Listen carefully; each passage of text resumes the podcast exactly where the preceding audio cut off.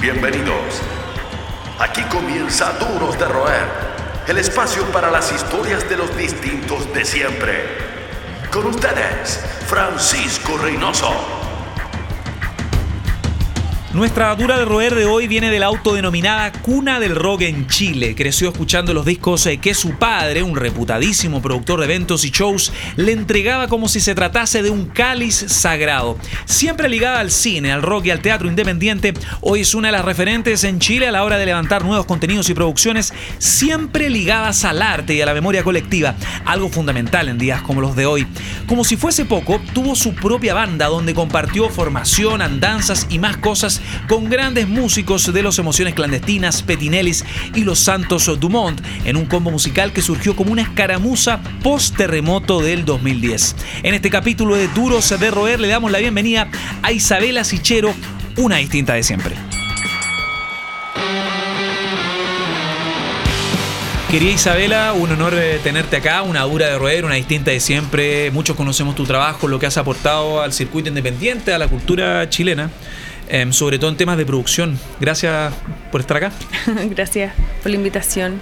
Oye, es eh, difícil no partir con todo lo que ha vivido el país, con todo lo que está viendo el país, este estallido social que ha pegado fuerte en todos los ámbitos posibles. En todos los ámbitos me refiero desde la conciencia, la empatía, uno se empieza a repostular como las prioridades en el día a día en una sociedad tan golpeada como la nuestra y en estas semanas tan convulsionadas.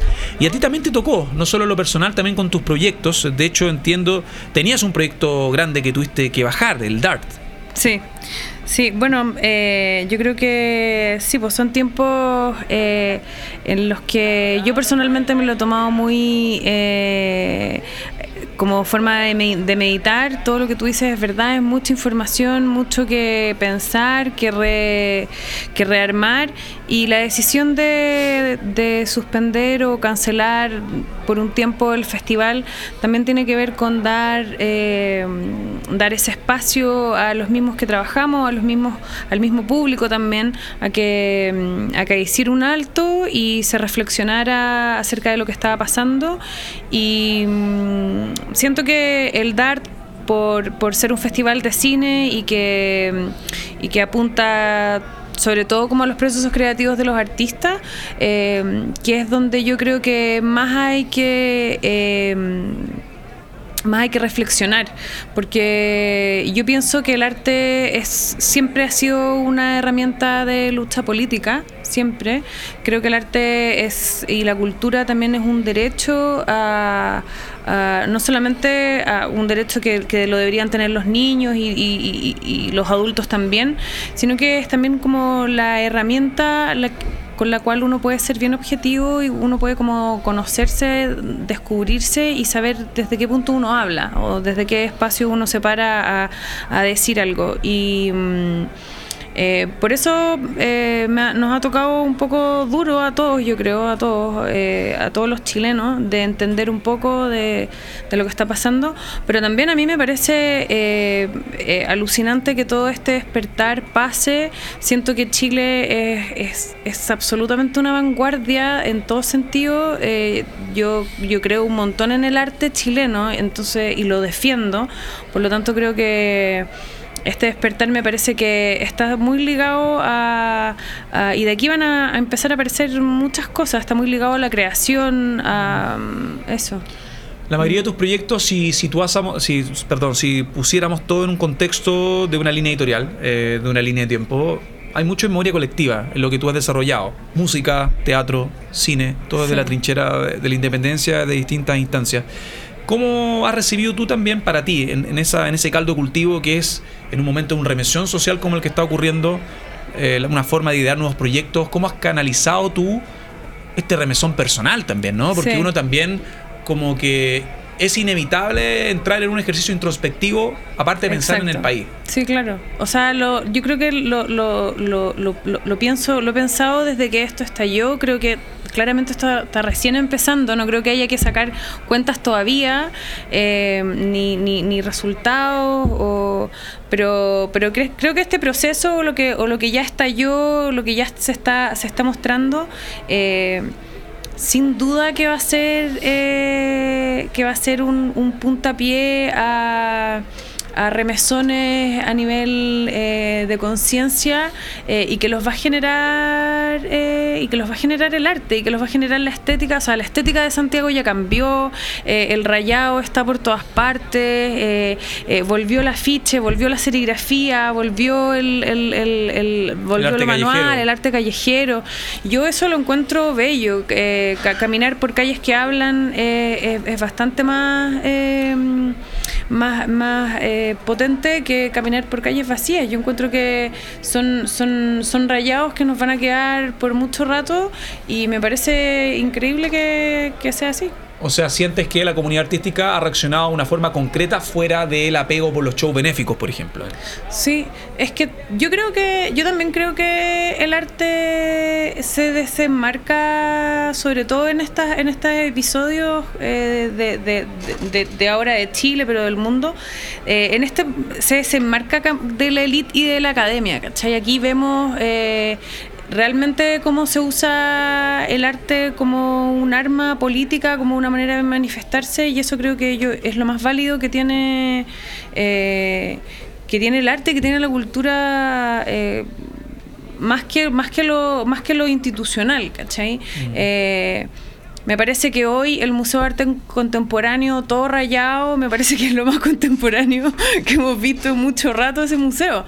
¿Cachai? Eh, entonces, eh, yo no estoy eh, a favor de la violencia ni de la destrucción, pero me parece hermoso lo que está pasando. Para la gente que no te conoce, tú estás súper inmiscuida, insertada en el círculo artístico, cultural de este país en términos de gestión, de participación de distintos ángulos.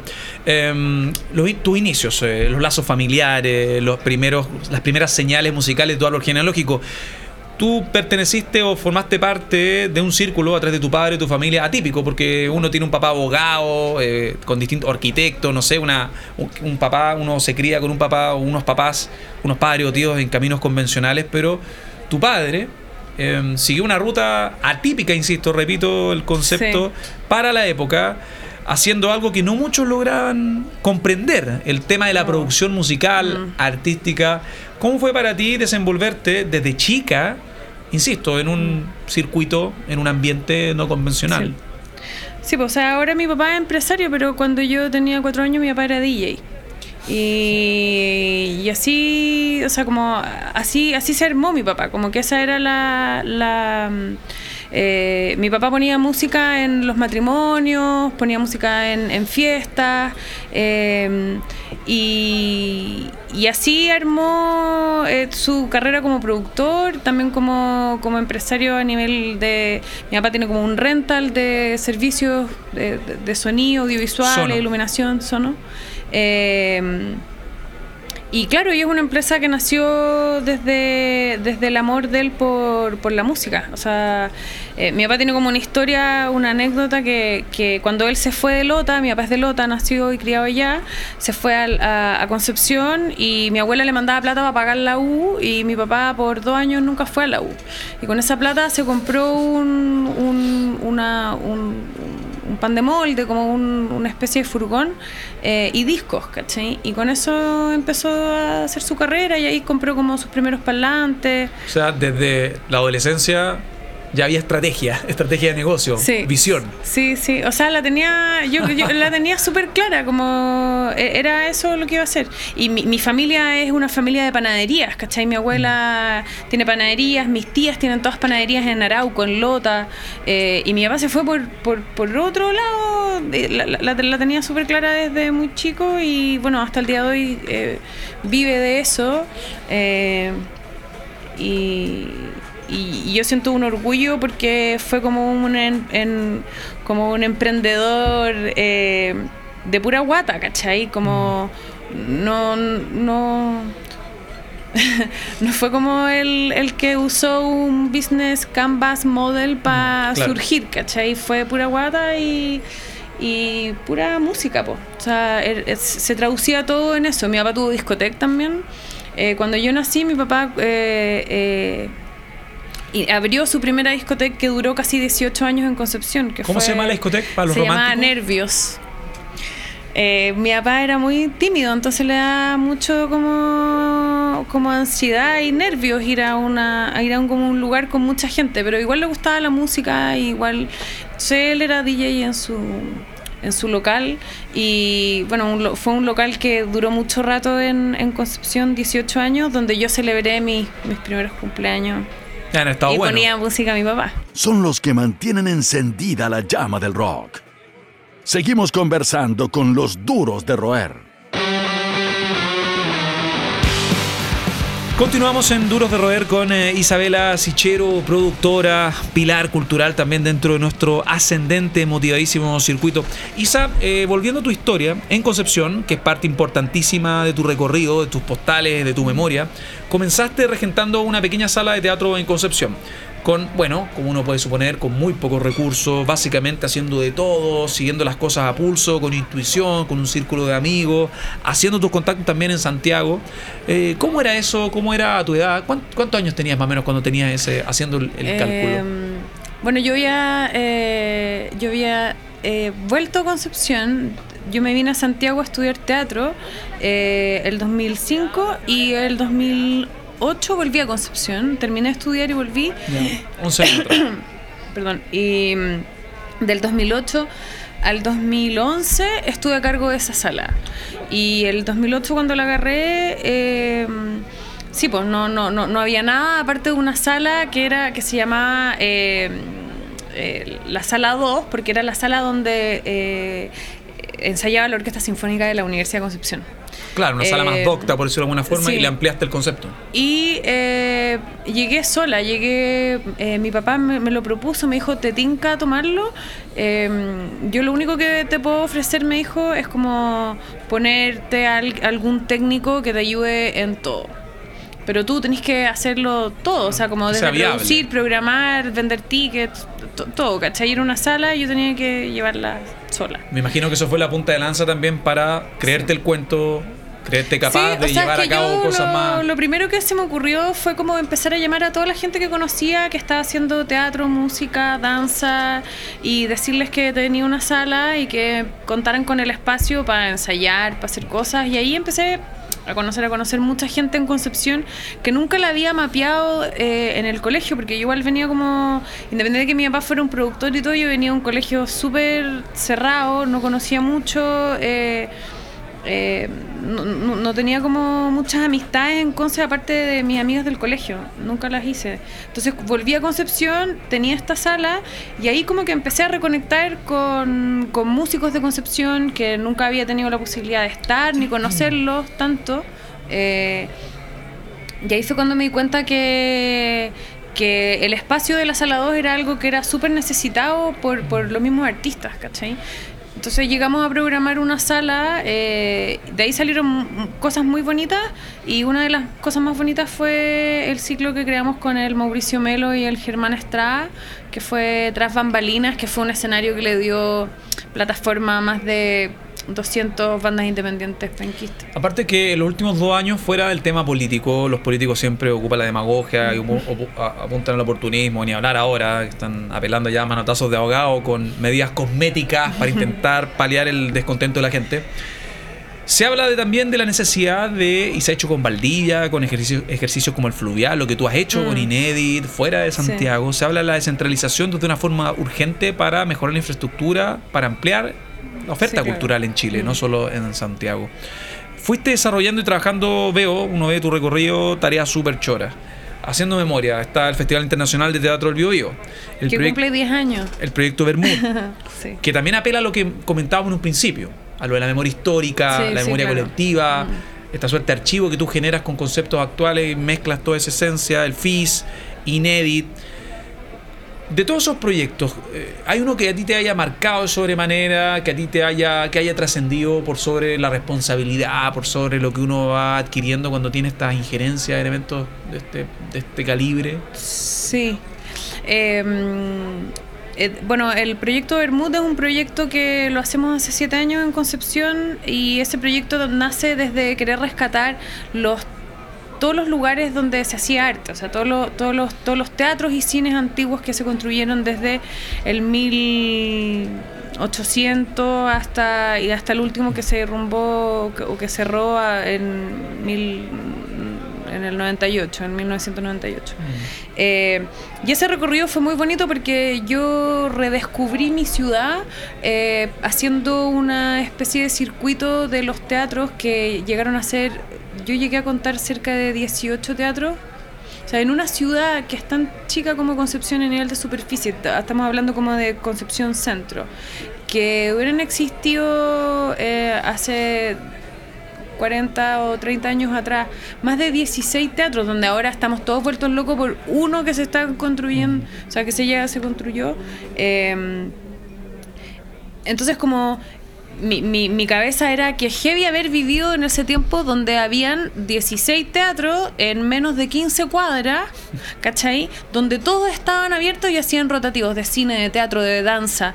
Y, y, yo, bueno, y con este proyecto empecé como a meterme a, a, los, a los, diarios eh, o a los archivos de la Universidad de Conce, la Universidad del Bio, Bio y encontraba las carteleras, las carteleras que, que, que, daba el día, que tenía el diario El Sur eh, de cine, y eran páginas, ¿cachai? Páginas de los rotativos enteros, ¿cachai?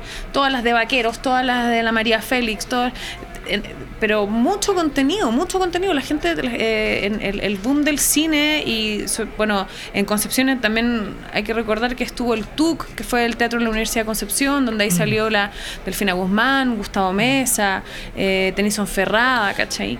Eh, Concepción yo siento que es culturalmente una capital muy, muy, muy potente. No sé si en la cuna del rock no lo creo, pero sí eh, del arte, de la expresión, de, de, de que han pasado cosas interesantes, eh, me parece que, que sí tiene que mucho que contar. Dejando de lado el descalabro económico donde hay, que apretarse el cinturón en todo sentido, está la especulación, el círculo vicioso también de los grandes poderes fácticos a la hora de tratar de retomar el orden, pero lo que contaba, es tratar de mm. llegar como a solucionar en un corto plazo un tema que ya data de cuatro décadas, por decirlo de alguna forma, o tres décadas. ¿Por qué es tan complicado, y te lo pregunto a ti, hemos conversado esto con otras personas, ver a la cultura en este país como un activo, un activo viable, no solo con, como imagen país, sino como negocio? Mm. Uno ve, por ejemplo, los presupuestos de, eh, del Banco Estado, por ejemplo, con el cine, que uno hablaba, uno se, agarraba la cabeza y después decía, son 200 palos, 200 palos una acción de marketing de una multinacional exacto, con una frecuencia de un mes. Entonces, ¿por qué es tan complicado no tratar de equiparar el modelo? ¿Cómo Colombia ha apostado por la cultura? ¿Cómo Brasil hace rato? Con todos sus temas de, corrupción, mm. sigue viendo la cultura como un activo y hablar Europa, por ejemplo. Sí, pues, o sea, todo lo que ha pasado en España este último año, bueno, sí, yo creo que...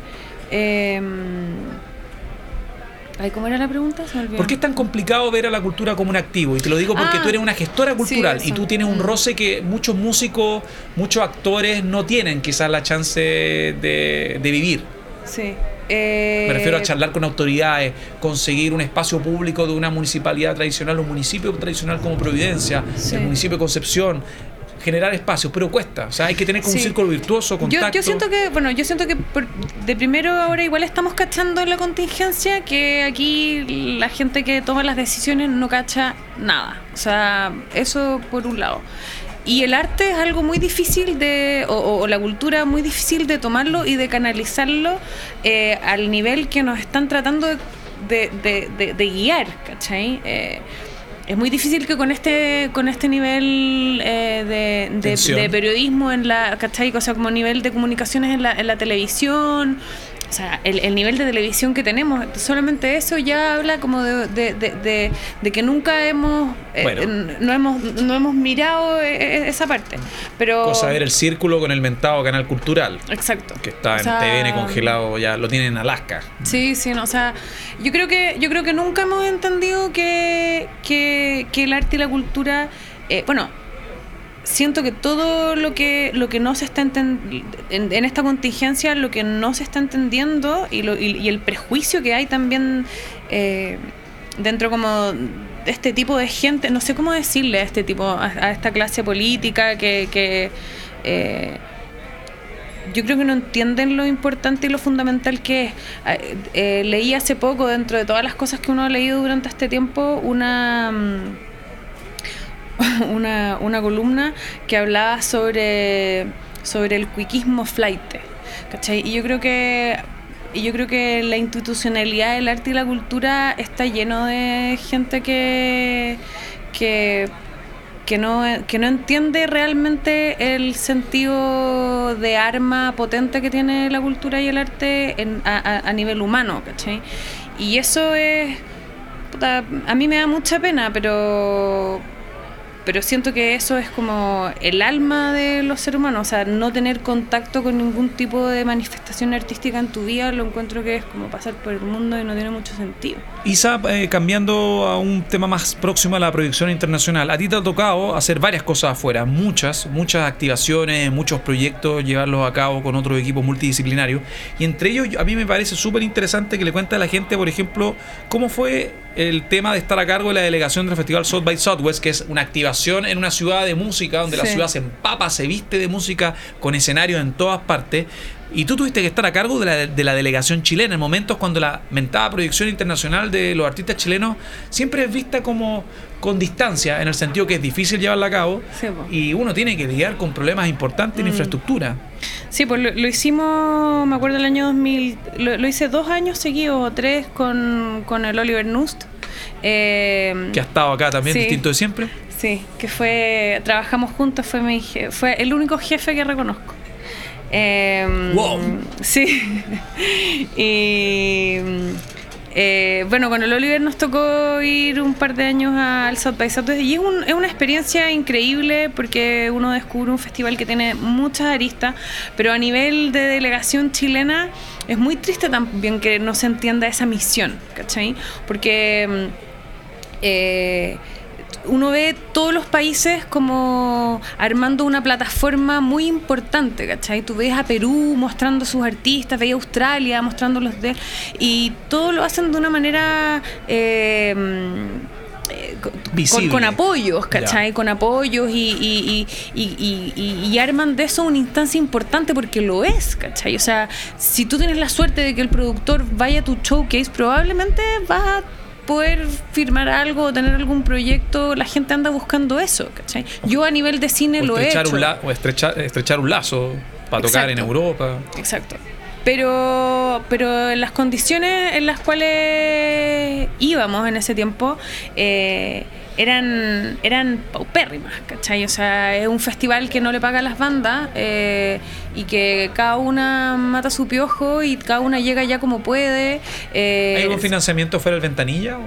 No, no hay ningún financiamiento fuera del ventanilla. Y lo que nosotros hacíamos con el Oliver era eh, claro, por el hecho de viajar, preocuparnos de todo, pues, de, que las bandas tocaran, de traducir al, al, con el sonidista, ¿cachai? Habían bandas que no hablaban inglés y era la primera vez que iban a Estados Unidos, mm. entonces como... El tema de las visas también. Eh, claro, no, ahí ya era como, viajábamos todos turistas, a nadie le importaba, o sea, era, eh, así era, ¿cachai? Bajábamos con botellas de vino en la maleta para descorcharla y hacer un salud era, era bueno, precario. Sí, súper precario. Pero también como, como eh, también estar ahí eh, tratando de montar el showcase en Texas, ¿cachai? Eh, era, era era, era, era muy bonito porque igual íbamos con puros chilenos que tenían muchas ganas de que su música fuera escuchada y, y, la para todos era, era, estábamos apostando a estar ahí, todos, ¿cachai? Entonces, pero sí, pues eran, eran, situaciones muy, muy, muy colegiales, ¿cachai? Eh, yo creo que las bandas eh, no, no, se deberían, las bandas chilenas no deberían pasar por eso. Yo lo encuentro un poco yo no, yo no, no, pasaría nunca por eso como banda, ¿cachai? Pero la experiencia de haber estado ahí, haber podido ayudar a que fuera un poco más digno todo, fue muy bacán. Isa, en todos estos años, ¿cuál es la anécdota más impresionante que has tenido? Has tenido experiencia al límite, el tema del terremoto me imagino que te hizo cuestionarte muchas cosas, pero también tu pega tiene un lado, digamos, lo glamoroso. Yo sé que el tema del glamour en Chile es visto con distancia, sobre todo por el ambiente de producción artístico, cultural, pero uno igual tiene la posibilidad de interactuar con gente de la llamada primera liga de primera liga de los espectáculos globales. me tocó, sí, pues me tocó una experiencia muy bacán el año 2014. Eh, me fui de gira con un rapero gringo, con Nas. Increíble. Eh, sí, a mm, Suecia, Suiza y Dinamarca. Eh, a tres festivales uno más bacán que el otro. Ya ni sé cómo se pronuncian esos festivales. Yeah. Eh, Festi Festinosh y no sé ¿Y qué. ¿Cómo se da eso? Eh, lo que pasa es que eh, olí un tiempo con, un, con el manager de NAS y mm, me invitó a... Ahí fue como cuando aprendí lo, por primera vez lo que era ser como asistente de producción en una gira real, con un presupuesto real, ¿cachai? Como, eh, fue una experiencia bacana, aprendí mucho del oficio, o cómo, cómo funcionaban... Eh, las agencias de management en, todas las, en, toda en, todos los países que fuimos o, las producciones en los festivales. Eh, y ahí tuve como una experiencia así como muy bacán que en, en, en Neuchâtel en Suiza estuve almorzando con, con como en el Artist Village con eh, Portishead y Massive Attack y Nas en un mismo una cosa poca. en, un mismo comedor. Te faltaba puro triqui en la mesa. Y como no y fue increíble así eh, aprendí mucho. Y eso yo, eso yo creo que fue como la primera la, la, la, primera vez que estuve trabajando eh, como primera en la línea y entendiendo todo de la producción como desde los vuelos las visas eh, y, nada, bueno, la gente increíble, aprendí mucho, gracias también a la generosidad de toda esa gente, todo ese staff que fue muy generoso conmigo. Eh, yo creo que esa es una de las experiencias más bonitas porque aprendí mucho y porque, claro, estuve con gente que nunca pensé en mi vida conocer. Más que un club, una familia. Sigues junto a los duros de roer. Seguimos conversando con Isabela Sichero, grandes historias en Duros de Roer, los distintos de siempre a través de Sonar. Recuerden también chequear nuestro podcast. Estamos en prácticamente todas las plataformas eh, de podcast: Spotify, Stitcher, Google y Apple Podcast. Una primera temporada súper, pero súper movida. Isa, metámonos un poco en el tema de género. Eh, la producción es un tema que históricamente ha estado ligado a lo masculino. Em, sin embargo, yo diría que en la última década, aunque generalmente desde los 70 que ocurrían estas islas con mujeres empoderadas que trataban de generar un cambio, pero en los 2000 el tema ha sido más recurrente en las discusiones. En el último tiempo se ha visto una importante presencia femenina, pero me gustaría saber desde tu mirada, desde una familia que también comenzó a generar escuelas, a generar un circuito desde Concepción a Chile, Latinoamérica en cierta medida. ¿Qué cambios has notado en los últimos años en la industria de la música desde tu rol? Em, bueno, de, todas maneras, eh, siempre se va notando más, más presencia femenina de la producción, pero a nivel personal yo siempre he trabajado con mujeres. Y todos los festivales que he hecho, y de hecho el Inédit eh, era increíble, el Inédit éramos puras mujeres, fuimos puras mujeres por los seis años que estuve ahí. Em, siempre... Eh, siempre he trabajado con mujeres, fíjate. o sea, encuentro que sí, la producción claramente es un rubro de hombres, pero porque... Em, porque estamos criados y estamos en este en este rollo con un machismo heavy que, que nosotros lo notamos probablemente más que ustedes los hombres pero eh, yo también sufrí esa como no te subas ahí, no cambié el foco, no hagáis esto, no sabí qué, qué cable es, ¿cachai? Como cosas técnicas que después como, bueno, sí, a lo mejor no cacho, pero uno aprendía rápido. Yo siempre he trabajado con mujeres, creo que eh, son mucho más ordenadas. Eh, mis equipos eh, femeninos son de guerrilla absoluta, con una aperración, no sé si existe esa palabra. Compromiso. aperración y compromiso, mm, lo digo por perra. Ah, no, no, lo digo por, por de aperradas. Las mujeres somos súper aperradas, somos, somos somos, somos potentes de verdad, ¿cachai? Como no, no, no, lo digo, no digo perra en el mal sentido de la palabra, lo digo como el, como de, que ahí sale el coraje, ¿cachai? Somos minas que podemos hacer muchas cosas a la vez, las productoras tienen que hacer 10 cosas, yo me preocupo en mis proyectos no solamente producir, de dirigirlos, de programarlos, de curarlos, de, de, meterme en, la prensa, en cómo se hace, en la estética, en la gráfica, entonces eh, es un eh, creo que las minas hacemos como una labor muy bonita dentro de la producción todas las mujeres que yo conozco que, hacen producción se preocupan de muchos detalles y, y, eso le da una una no sé un, un, sentido diferente a las pegas, ¿cachai? A mí, y a mí me encantan los hombres, yo, yo eh, vivo con uno y me llevo muy bien con mis amigos, ¿cachai? Encuentro que los hombres aportan demasiado, pero sí siento que el complemento en muchas cosas la mujer...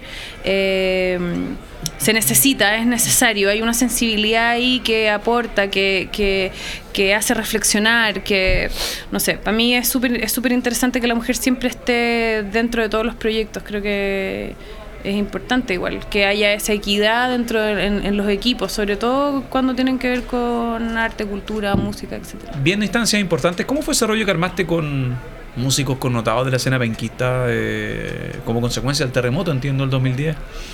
Sí, bueno, el, 2010 llegó el terremoto a Concepción y se cayó la ciudad, básicamente. Y, pero la sala 2 no le pasó nada. O sea, el Teatro Concepción se cayó, se cayó eh, la, la, mayoría de los teatros y en ese minuto eh, Suractivo también, que era un, lugar de eventos, tuvo daño. Eh, eh el bar del frente, que fue antes de Casa de Salud, eh, uno de los bares más conocidos durante ese tiempo que lo tenía Germán Estrada, también se cayó durante esa noche, con gente adentro y todo. Eh, y en la sala 2 empezamos a armar un ciclo que se llamaba Tras Bambalinas, que fue un poco darle escenario a las bandas independientes que estaban tocando eh, en los diferentes bares que ya no existían. Y y teníamos que tener una banda estable para esa, para esa, para esa reunión que hacíamos todos los miércoles impajaritablemente, como dice Nicanor Parra, eh, durante un año. Y armamos nuestra banda estable, que al principio fue Mauricio Melo, ex Emociones Clandestinas, ex Santos Dumont, eh, Michael Cáceres, ex Santos Dumont, Pedro Aranea, que venía de ex Petinelli y ex Fran Valenzuela. Eh, y eh, eso, éramos los cuatro. Y hacíamos cover de The Clutch.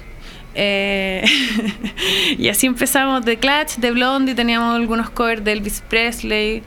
Y éramos la banda estable y pues después se, se, se, unió a nosotros eh, Álvaro Sáez, que era el batero en ese minuto de La Mano Ajena, que estaba viendo en Conce.